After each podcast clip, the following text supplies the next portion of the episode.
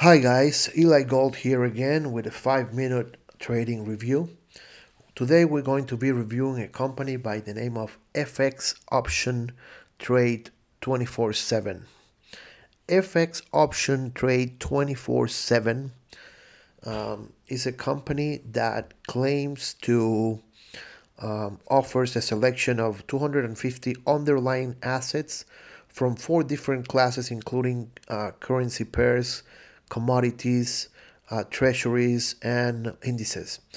Um, they claim to provide the industry leading platforms along with the advanced uh, tools and indications to help its clients manage the risk and better determine price direction. However, there is a few concerns about uh, the broker's regulation.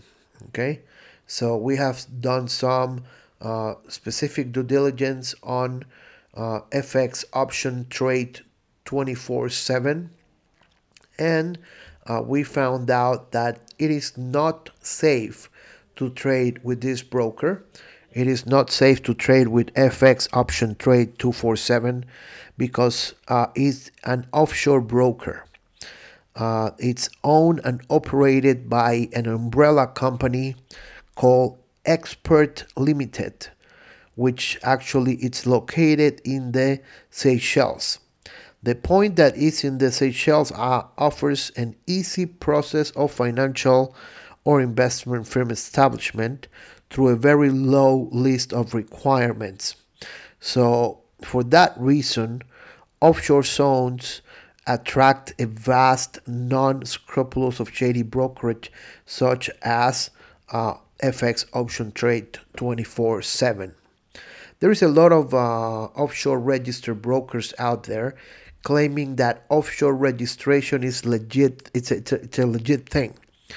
Um, because it allows them to do business in the financial markets. However, most of them are simply registered and not licensed. So if you have a company, you can, you know, you, you register a company, but that doesn't mean that your company is licensed to be a broker or to be a financial advisor. And uh, so if your if your company is not licensed or it's not monitored by any government agency, uh, then you're not allowed to trade. You're not allowed to take money from investors, and uh, it makes very very dangerous uh, for investors to put their money in uh, these type of companies. So the real question or the question that you should be asking if you have invested in this company is is FX option trade 24/7 a scam? Well, according to the website, uh, they are authorized and registered with the U.S. National Futures Association, and they are also uh, are registered uh, with the FX. Uh, I mean, with the um, another license with uh, CYSEC, which I believe is the Cyprus SEC, and it's uh, I gotta tell you that all these registration and license numbers that they put on their website, it's not only that some of them are fake credentials, okay, but actually they're, they are cloning their website to look like another company uh, and, and they're trying to steal the identity of another company in order to delude potential investors.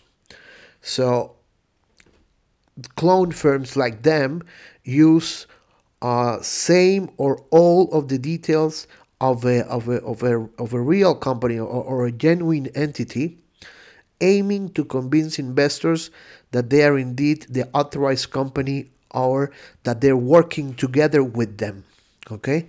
So this is a, a, a thing that you should be keeping an eye on because if you see that they have a seal or a stamp or something that says that they're registered you can actually find out. So if they're registered in the united states you will go to the sec If they're registered in the UK, you will go to the FCA.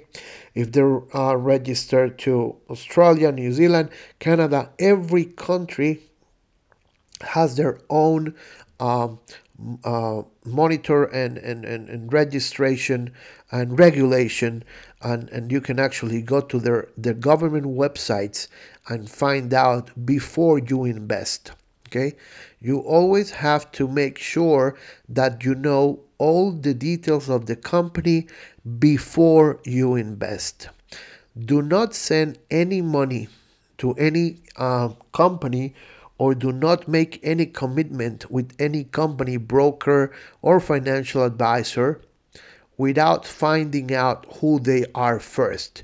If you don't know who they are, you can actually text me or write me or email me, and I will do some due diligence and find out if they will work for you or not.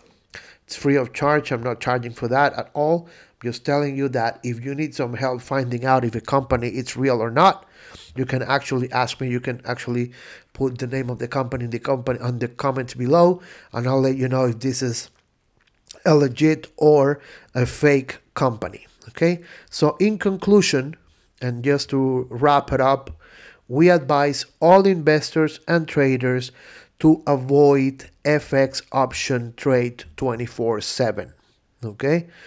If you are an investor and you want to invest some money or you want to actually put some money to work for you you need or you need to try to do it through regulated brokers registered financial advisors okay and reliable uh, companies or entities that will guarantee at least a, um, a that the trading will be fair uh, also, before you invest, you should know that any investment carries uh, risk, and if you do not have enough money to invest, do don't do it. Okay, only invest what you what, what you can afford without taking food out of your table.